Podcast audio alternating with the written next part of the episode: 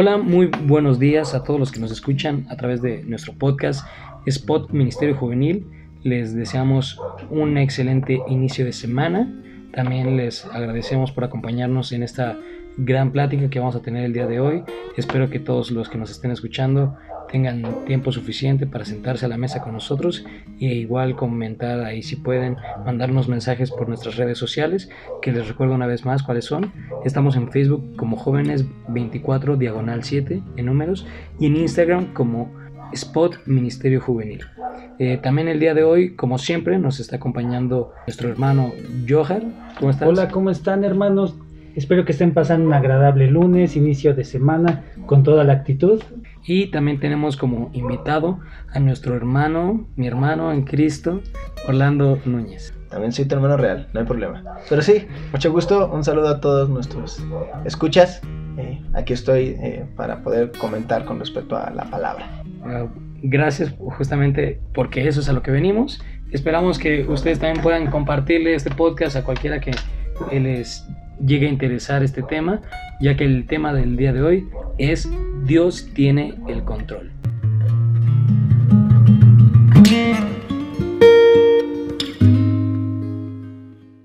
Dios tiene el control. Ese es el tema del podcast del día de hoy, o bueno, en sí de esta semana. Y justamente quiero iniciar eh, esta plática, esta sobremesa, se podría decir, con un versículo eh, el cual es Salmos 97.1, que dice, Jehová reina, regocíjese la tierra, alégrense las muchas costas. Y este pasaje lo llegué a escuchar eh, hace unas semanas en un estudio al que fui y el tema iba relacionado con esto justamente, pero una pregunta que nos hacían y bueno, más que una pregunta era como una confrontación, un ánimo a tener como este rema en la mañana, que sea lo primero que pensemos al despertar. Jehová reina. ¿Cómo cambiaría nuestra narrativa si tuviéramos este pensamiento constantemente y desde el inicio de nuestros días? A ver, vamos a preguntarles aquí a nuestros eh, hermanos en Cristo. Eh, ¿tú qué opinas? ¿Qué, ¿Cómo cambiaría tu narrativa en vida o cómo crees que influenciaría este pensamiento de Jehová reina todos los días tenerlo en mente? Pues creo que también se, tendría que tomar en cuenta la cuestión de la confianza en Dios, ¿no? Si a veces podemos ser, entre comillas, conscientes de que Jehová reina, ¿no? Eh, se usa mucho esta referencia, obviamente, a que eh, Dios es el Dios de Dios, es el Señor de señores, Rey de reyes. Entonces, tenemos mucho esta idea de que Él gobierna las cosas, pero muchas veces no la hacemos tan consciente eh, sobre todo en cosas mínimas o en momentos de conflicto, muchas veces como que decimos, ok, si tú estás en control, ¿por qué entonces me pasa esto, me pasa aquello? Pero si realmente somos conscientes y tenemos una confianza plena en que todo lo que sucede está bajo el control, el dominio, la soberanía y gobierno del Señor, entonces todo va a estar bien para nosotros. ¿Quiénes somos nosotros? Ah, un buena, eh, buena pregunta. Exacto, exacto. La, palabra dice que todos los que este, seguimos, amamos a Jesús, Dios hace que todas las cosas obren para bien para aquellas personas. Ok, muy buena cita. Eh, hermano Johar Baruch, ¿cómo le gusta que le digan? El que guste, está bien. Pues a mí me gustaría basarme en, perdónenme, estoy como Lolita Yala. A ver, ¿podemos cortar eso? No, Intenta agarrar tu voz. Eh, me gustaría hablarles de Lucas capítulo 12, versículo 22 al 26. Dice, Diríjanse dirigiéndose a sus discípulos, Jesús agregó, por lo tanto yo les digo, no se preocupen por sus propias vidas, en cuanto a qué comer ni con sus propios cuerpos, en cuanto a qué ponerse, la vida es más importante que la comida. Y viendo la palabra control, me fui a la etimología de la palabra. La palabra control proviene del latín contrarótulos, que quiere decir es el rollo de papel, era un duplicado del original. ¿Esto qué nos indica? Que todo lo que Dios ya nos está diciendo ya lo tiene plasmado en la Biblia. Entonces ahí sabemos que el control no es que esté pasando en el momento que nosotros queramos, sino Dios ya sabe en qué momento. Es como el control remoto. El control remoto, su función es cambiar cambiar cualquier canal, pero no va a cambiar solo, sino hasta que el dueño, el propietario, en este caso Dios, decide en este momento es cuando debe de pasar la situación. Creo que ese es un punto muy eh, importante y que muchas veces se, menciona en, en, algunos foros cristianos, en algunas conversaciones, que está esta cuestión de Dios creó todo lo que conocemos, ¿no? El universo, la Tierra, desde el principio. Pero hay gente que tiene esta perspectiva de que Dios lo creó todo, perfecto, listo, yo ya me voy a descansar en mi séptimo día y de ahí ya no necesito hacer otra cosa porque ya todo está como, como en una especie de reloj que va avanzando y todo funciona perfectamente. Y no es cierto, nada que ver. Dios, a pesar de que bien podría hacerlo, porque estoy seguro que Él puede dejar todo de manera que funcione sin que haya ningún problema, a Él le gusta participar de y, eh, y realmente inferir, interferir en la vida de, todos sus hijos, ¿no? O sea, participar, eh, realmente involucrarse con nosotros. Y Él desea que nosotros nos involucremos con Él. Y obviamente el ejemplo perfecto está a través de, Jesús, ¿no? O sea, a través de Jesús Él nos demuestra que, ¿saben qué? Me interesa mucho su vida. Y lo voy a hacer, tanto me interesa que voy a mandar a mi hijo para que esté con ustedes y para que les enseñe todas estas cosas, para que ustedes las puedan entender todavía más claramente de lo que he intentado hacer a través de todos estos años. Entonces, creo que no hay mejor manera de dejar claro que Él tiene todo en control, que Él gobierna todo, que a través de Jesús. Es totalmente cierto. De hecho, una forma de tener en cuenta este punto de que Él tiene el control es el hecho de que exista la iglesia, el cuerpo de Cristo, porque literalmente la función de la iglesia siendo el cuerpo de Cristo es hacer lo que, o sea, los planes, llevar a cabo los planes de Dios en la tierra. Entonces, de esa misma manera, Dios sigue teniendo el control a pesar de que su hijo ya no esté físicamente aquí en la tierra. Entonces, es, es una buena forma de verlo el hecho de que Dios sigue teniendo el control. Es como, ah, ok, ahora tal vez ya no va a ser mi hijo específicamente estando en la tierra como lo llegué a hacer en un momento, sino ahora mi hijo va a estar en todos ellos para que mi hijo guíe hacer lo que esté en mi voluntad dentro de la tierra. Eso es totalmente cierto. Otra pregunta aquí un poco más personal, porque nos gusta también que en este podcast sea un poco más igual, personal, platicado. Aquí ya nos hemos expuesto a corazón abierto. y a otras personas. Sí, sí me acuerdo. pero aquí la pregunta es, ¿cómo han visto el control de Dios en sus vidas? O sea, situaciones personales donde digan, Dios tuvo el control. O sea, siendo yo el más joven de ustedes, primero voy a dar mi ejemplo porque tal vez no es igual al suyo. Estos dos hombres ya están casados, entonces, pues desde ahí, desde el matrimonio, yo sé que Dios debe tener control porque con las esposas que tienen, no voy a decir sus nombres, pero Dios debe tener el control en su matrimonio. pero yo personalmente, por ejemplo, puedo, puedo mencionar que eh, recientemente eh, adquirí, o bueno, eh, mis padres me enseñaron a manejar una tarjeta de crédito justamente para crear un historial crediticio que me funcionara posteriormente cuando yo quisiera eh, comprarme un carro, una casa, obviamente mm, años más adelante, ¿no? Entonces, eh, yo soy muy amiguero de invitar cosas, de, ah, yo me disparo esto, yo hago esto. Entonces, recientemente, eh, como entre varias personas empezamos a utilizar mi tarjeta, llegaron ahora sí que el, corte de mes muy un poco elevado más bien. Entonces, yo mismo yo tengo otros datos. Fue muy elevado. Fue muy elevado. Este, yo había generado muchos gastos en, en, la tarjeta. Esos ya eran personales. Ya no eran solamente que alguien usó la tarjeta o así, sino también incluso los míos. Yo, yo pasé los gastos que yo puedo suplir en el aspecto de lo que me dan de dinero. Entonces eh, ya me faltaban tres días para que ya me... Ahora es que la sucursal o la tarjeta me exigiera el pago y yo aún no tenía el dinero exacto.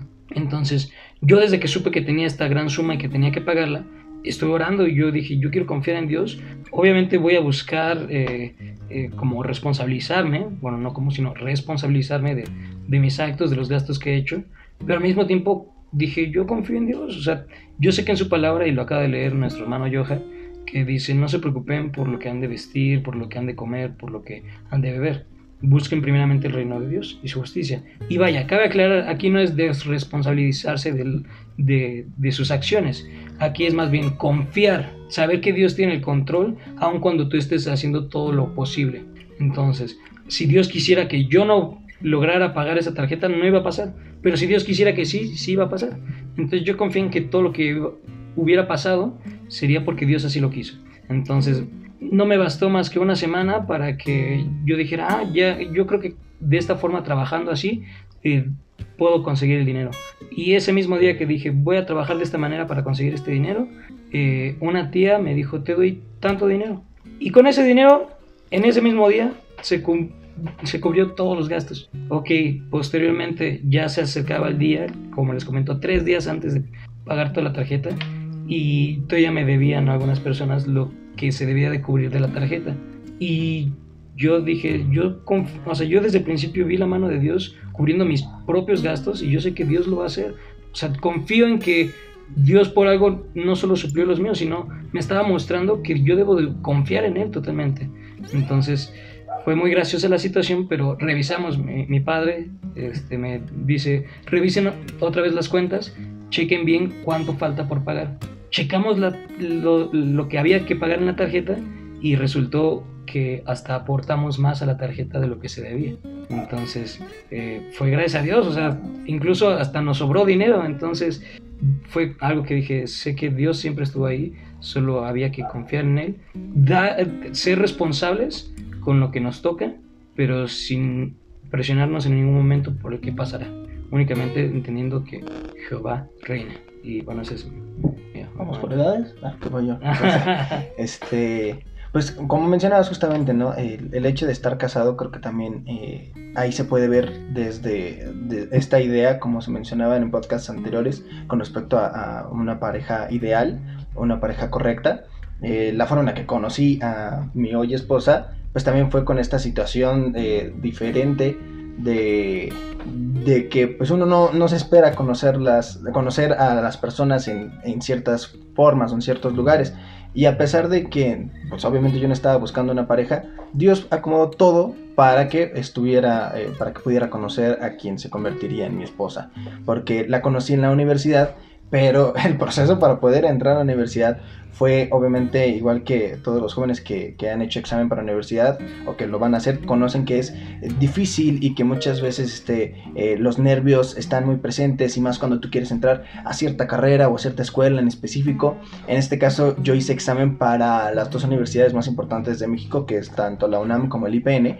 Y empezando por ahí, que a veces la dificultad, la dificultad a veces está en en que son el mismo día. Es simplemente el examen principal de la UNAM y del IPN para la universidad tienden a ser el mismo día. Y Dios me permitió que fueran días diferentes para que yo pudiera eh, darme el chance de, de estudiar para ambos exámenes para presentar ambos exámenes y que él pusiera en el que la escuela en la que yo me iba a quedar. Obviamente yo de hecho tenía predilección por quedarme en la UNAM, ya que lo que yo quería estudiar era más eh, enfocado a lo que la UNAM se le conoce como de, de, un estilo un poco más famoso y demás. En cambio el Politécnico yo no iba, yo no tenía intención de estudiar una ingeniería, pero de cualquier manera hice el examen y no me quedé en el de la UNAM. Aparte, yo ya había estudiado previamente en Politécnico y por ciertas circunstancias no había terminado la preparatoria en el Politécnico, entonces se tenía mucho esta idea de que tú rechazaste, entre comillas, en algún momento el Politécnico ya el Politécnico no te va a querer volver a dejar entrar, en este caso a la universidad. Si tú hiciste examen para preparatoria no te, y te saliste de la preparatoria de ellos, no te van a dar eh, otra vez como la oportunidad de entrar a Politécnico. Y todo lo contrario, de hecho, no quedo en la UNAM, me quedo en el Politécnico y en el segundo semestre de Politécnico yo conozco a mi esposa, que tampoco o sea, ya voy a contar. casado y conociste a tu esposa? no, conozco a quien se convertía en mi esposa, pero de hecho también eh, sin comentar, comentar específicamente lo de mi esposa, ella también tuvo que vivir otras circunstancias muy específicas que no son las que normalmente uno cruza para quedar en una escuela en específico y también fueron diferentes para que ella quedara en, en esta misma escuela, específicamente en el mismo lugar.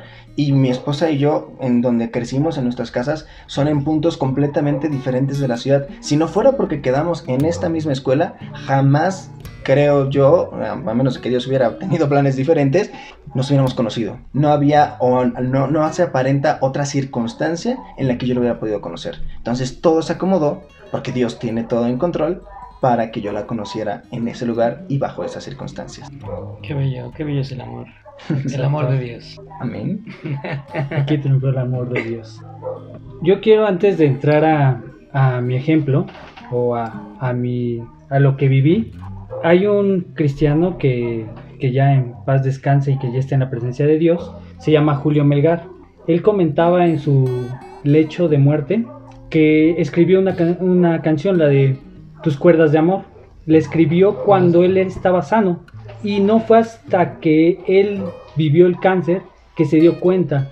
Por eso Dios me llevó a escribirla, para que cuando llegara a este punto yo supiera que Dios tenía el control y que pues esto que estaba cantando ahora o que había escrito, ahora lo estaba viviendo. Y esto lo menciono porque a mí me pasó algo muy curioso una vez. Yo estaba en la parada del camión, estaba a punto de ir este a a visitar a mi, a mi novia, hoy mi esposa, y en ese momento... Me lo copió. Sí, lo, lo copié. Perdonen. Y los solteros aquí lloramos. y en ese momento, Dios me dice, ponte a lavar. Y era algo que a mí se me dificultaba mucho, porque no sabía lavar. Iba a la iglesia y acompañaba a mi, a mi novia y a mis hijos y era, ¿qué, este, ¿qué hacer? Me quedaba parado. Y en ese momento me puse a lavar. Y ya, posteriormente pasa un camión y del camión se, se le sale un tubo volando y me cae como a 15 centímetros. Yo no sé si en ese momento, a lo mejor al momento de estar alabando y danzando me hice para atrás, me recorrí esos 15 centímetros. Si lo hubiera hecho, no me hubiera pasado o me hubiera pasado. Pero sé hoy que Dios tuvo el control y misericordia de mí. Wow, ni como tu propio hijo he escuchado esa historia. Este, wow, pues sí, son buenos ejemplos. Creo que incluso para ustedes pueden encontrar distintos ejemplos de cómo Dios tiene el control en distintas situaciones, en distintas áreas.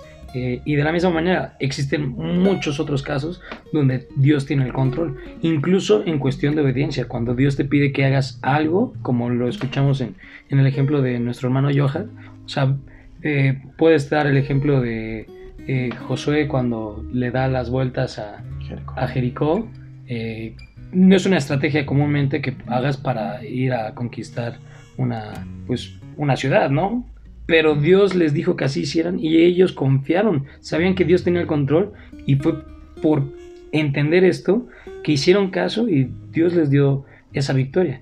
De la misma manera en, en nuestra vida, en nuestra vida diaria, nosotros sabemos en momentos específicos cuando Dios nos da una encomienda o nos da una orden y de la misma manera nosotros tenemos que hacer caso porque debemos entender que Dios tiene el control, que Dios tiene todo bajo su autoridad y por lo tanto si te pide algo es por, por una razón en específica. No, no soy de los que me gusta usar mucho la frase de todo pasa por una razón porque en situaciones, por una razón. en situaciones pasa por una razón porque así Dios lo quiere y en otras Dios permite que pase y lo usa a su favor si Dios quiere, si es en su voluntad, porque Dios tiene todo bajo su control. Este, pero aquí otra pregunta, ¿qué hacer ante la duda, ante la frustración, la preocupación? Y aquí nada les comparto eh, el pasaje de Filipenses 4 del 6 al 7 que dice, no se preocupen por nada, más bien pídanle al Señor lo que necesiten y agradezcanle siempre. La paz de Dios hará guardia sobre todos sus pensamientos y sentimientos, porque ustedes pertenecen a Jesucristo. Su paz lo puede hacer mucho mejor que nuestra mente humana. Aquí yo puedo compartirles honestamente de... No va a ser una situación mía, porque iba a comentar algo que me acaba de pasar. De hecho, nada, comentando rápido esa situación, no subí el podcast eh, la semana pasada justamente porque tuve un dolor de cabeza por cierto estrés que llegué a tener, entonces no me dio tiempo. Pero un ejemplo que se me vino a mente mucho mayor a, este mío es el de un amigo que sufrió ataques de ansiedad, eh, en el cual eh, se todos sus músculos, incluso de la cara, se, contraían, entonces le generaba un dolor físico a causa de una presión mental, realmente, de tanto estrés, de tanto que él pasa en su vida de situaciones complicadas, como todos llegamos a tener nuestras situaciones personales. Entonces, eh, para no hacer la historia tan larga, este, ah, bueno, mi amigo, este chico, eh, va a que lo revisen la cabeza, va con los médicos necesarios y se dan cuenta que realmente no había nada, ningún problema neuronal, que todo era literalmente en su mente, que las presiones que él se llevaba, el estrés que él generaba, entonces eh, sí tenían que darle medicina para controlar cierta, cierto nivel de estrés, pero él entonces al entender que no había un problema como tal neuronal, que no era que algo estuviera procesando mal su cerebro, sino que él solito se generaba este estrés, de cierta forma, obviamente sí su cuerpo, pero eh, él se dio cuenta que pues, solo lo puede hacer con Dios. O sea, porque regresando a este pasaje, su paz lo puede hacer mucho mejor que nuestra mente humana. Entonces él comprendió esto. Mi mente no puede contra entender si el futuro me, me prepara algo correcto, si yo hago esto y pasa las cosas como yo quiero como no quiero que pasen, sino yo sé que Dios debe de tener el control, yo sé que Dios tiene el control, entonces debo de confiar en ello. Entonces este chico empezó a dejar eh, las medicinas eh, y empezó a orar más a Dios, eh, relacionarse más con Dios y entender que Él tiene el control.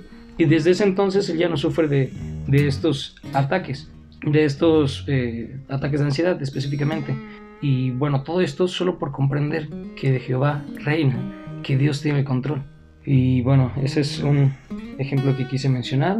No sé si... Respondiendo a tu pregunta, literalmente, ¿qué hacer ante la duda? Creo que a veces es una cuestión eh, importante a trabajar, porque como mencionaba al principio, muchas veces no sabemos por qué Dios hace las cosas. Eh, y uno puede estudiar infinidad de, pasajes muchas veces e incluso eh, cree que, tiene la, noción de que no, pues yo puedo resistir ciertas circunstancias porque eh, muchas veces como cristianos nos, nos, eh, imaginamos ciertas, ciertas cosas que nos pueden pasar y cómo podríamos reaccionar ante ellas.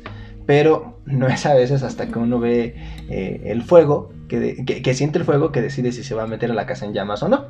Entonces, eh, también hablando de, en este caso, sí de una cuestión personal, no hace mucho, en los meses, y también de hecho creo que fue mencionado en, en, un podcast previo, pues tuve una situación de salud que me, que me confrontó justamente en esa parte de, de mi confianza en Dios. Dije, ¿por qué me pasa esto? Yo no quiero que me pase esto, no sé por qué me pasa esto y no lo entiendo. Y sufría por, debido a, este temor de, ¿por qué me está pasando esto? No tuve la actitud que a mí me hubiera encantado tener de, no, yo confío en Dios y a mí no me va a pasar nada. Que gracias a Dios al final no me pasó nada. Pero no tuve la actitud que a mí me hubiera encantado tener y que presuntamente es para la que a veces nos, nos preparamos, eh, para la que queremos estar listos cuando venga la hora, para esta cuestión en la que nos ponen a prueba la fe.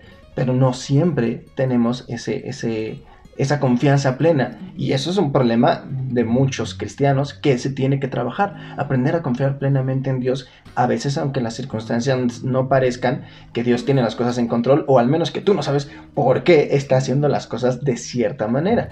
Pero Dios tiene todo bajo su control. Y justamente leía en un libro recientemente de Rice Brooks, llamado Hombre, Mito Mesías, que las cosas de Dios las tiene tan en control cuando a veces no las entendemos que él presentaba esta, esta eh, propuesta suya, al final de cuentas es solo una idea, no podemos estudiarlo ni confirmarlo a ciencia cierta, pero él proponía que Jesús fue enviado a esta tierra en un momento específico de la historia y con motivos específicos que a lo mejor, y reitero, no podemos estar 100% seguros, pero que él se los adjudica a los romanos, a la presencia de los romanos y a su increíble capacidad para asesinar a una persona.